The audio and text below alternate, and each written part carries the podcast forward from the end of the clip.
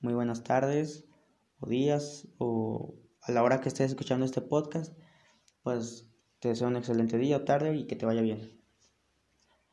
Mi nombre es José Alfredo Rosales Feliciano. Eh, estudio en la EPO 319 y actualmente curso el tercer semestre. El día de hoy les hablaré sobre un libro o una novela muy interesante llamada Del amor y otros demonios. Cuando tan solo leí el título de este, inmediatamente imaginé o sentí que con el título del amor y otros demonios se referían como, como que el amor fuera relacionado con un demonio o, algo malo. Em, algo que se me hace muy interesante, curioso de esta novela, es que la religión busca darle sentido a todo el mundo, que igual hoy en día pues sigue pasando y está bien, Cada quien tiene sus creencias, cada quien tiene su religión y, y pues sí. Al punto de darle más prioridad, por así decirlo, a un clérigo que a un doctor.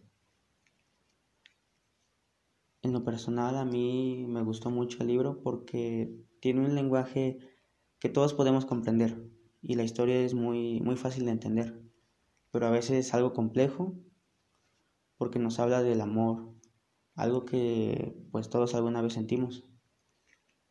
Y nos faltan palabras para describirlo exactamente cómo se siente.